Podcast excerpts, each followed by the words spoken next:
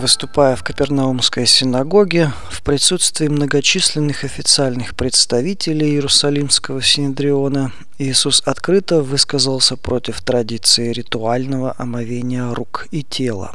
В заключение он заявил, что ритуальное омовение не нужно, поскольку человека оскверняет не то, что попадает ему в рот, а то, что слетает с языка, исходит из его сердца. Даже апостолы Иисуса остолбенели от подобного высказывания. Петр тактично предложил Иисусу объяснить значение его слов, поскольку многие могут обидеться. Ответ Иисуса предполагал, что он не собирается подстраивать свое учение под традиционный иудаизм. Каждое растение, не посаженное моим небесным Отцом, будет вырвано с корнем. Эта фраза Иисуса означала, что представители иудаизма того времени не могли и не хотели познать истину. Было глупо надеяться, что представители ритуальной религии могут хоть как-то исправиться и что-то понять. Человека невозможно заставить любить истину. Слепые учителя у власти не станут зрячими. Все в синагоге поняли, что Иисус отверг равинское официальное учение и объявил ему войну.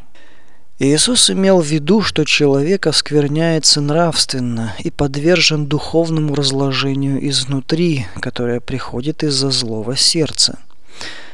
Слова и поступки всегда отражают содержимое разума или сердца человека.